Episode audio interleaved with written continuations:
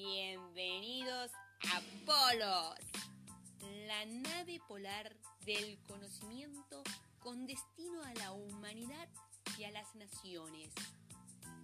Presten atención a lo que se viene.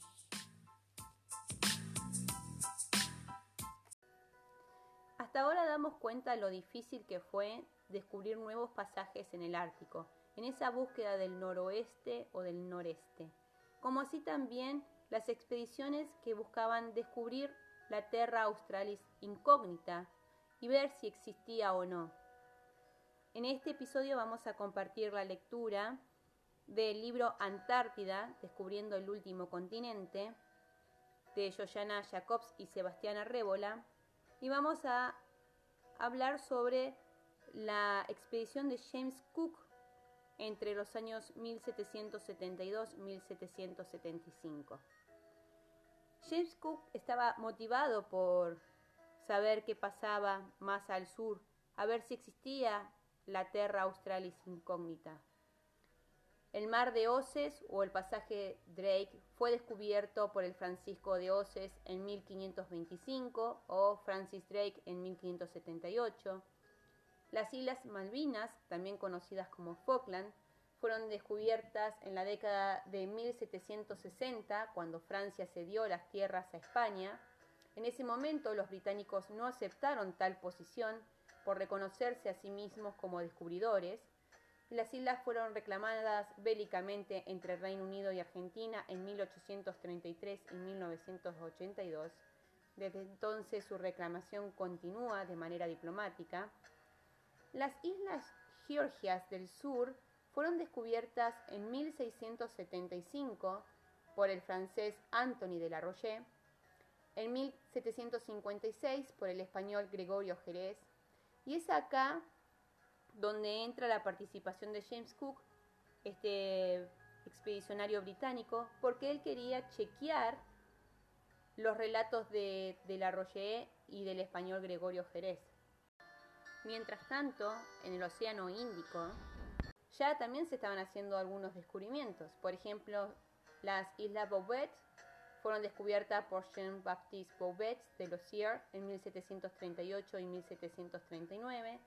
Las Islas Kerguelen entre 1771 y 1774 por Yves Joseph de Kerguelen-Temerac. Y las Islas Crozet Marion y del príncipe Edward por Marion Dufresne primero en 1772.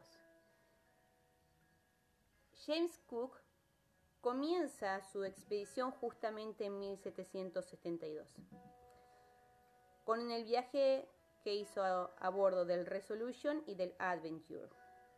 El primer viaje importante de Cook fue a bordo del Endeavour, para observar el paso de Venus en el Océano Pacífico Sur. En ese viaje cartografió las costas de Nueva Zelanda y Australia, con lo que demostró que la tierra maorí no era parte de la masa continental. Por esta contribución, Cook fue promovido de teniente a capitán y enviado a una segunda expedición, con instrucciones de explorar la lejana región austral en búsqueda del continente antártico. El 13 de julio de 1772, James Cook partió desde Inglaterra. La expedición estaba formada por dos barcos, el Resolution, bajo su responsabilidad, y el Adventure, comandado por el capitán Fourneau. Durante la expedición, Cook circunnavegó la Antártida y realizó cuatro incursiones al sur en búsqueda del continente. La primera fue efectuada desde Ciudad del Cabo a fines de noviembre de 1772.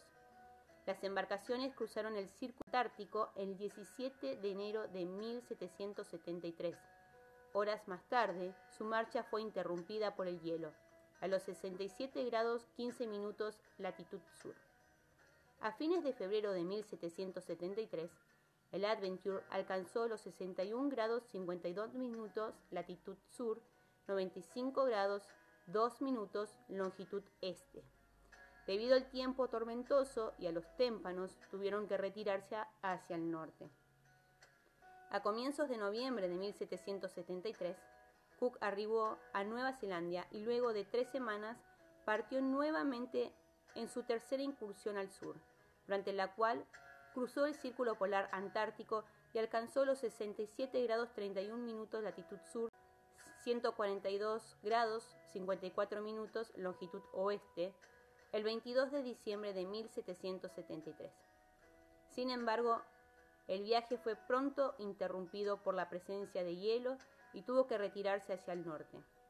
En su último intento por alcanzar el continente blanco, Cook atravesó el círculo polar antártico el 26 de enero de 1774 y el 30 de enero alcanzó los 71 grados 10 minutos latitud sur entre el mar de Bellinghausen y el mar de Amundsen, antes de que el hielo nuevamente interrumpiera su viaje. Si bien Cook nunca avistó tierra, fue quien navegó más al sur que cualquiera hasta ese entonces. Luego de un año en el Pacífico Sur, Cook navegó hacia el Cabo de Hornos y arribó a la isla de Tierra del Fuego a fines de 1774.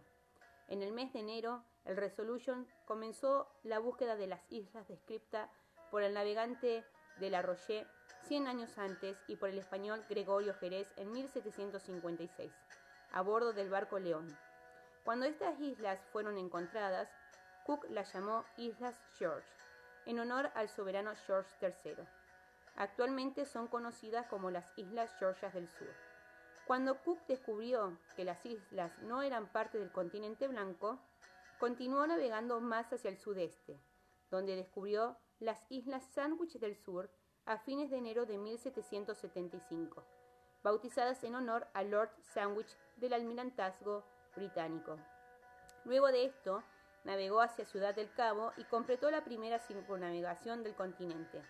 Aunque Cook nunca vio la Terra Australis incógnita, probó que no había tierra conocida unida a la Antártida. Y si existía, necesariamente tendría que estar ubicada más allá de los 60 grados de latitud sur. A su regreso a Inglaterra, Cook comenzó a preparar una nueva expedición para encontrar el pasaje del noroeste en lo que es hoy el territorio ártico canadiense. Cook pasó un año completo buscando infructuosamente el difícil pasaje a lo largo de la costa de Canadá y Alaska. Aceptando su infortunio, regresó a las islas de Hawái, donde fue asesinado por los nativos el mes de febrero de 1779. El informe de Cook sobre las grandes colonias de los lobos peleteros y otros mamíferos marinos en el Océano Austral no pasó inadvertido para los balleneros y los veros que buscaban nuevas tierras de cacería. Unos años más tarde, las colonias de lobos marinos en Patagonia estaban prácticamente agotadas.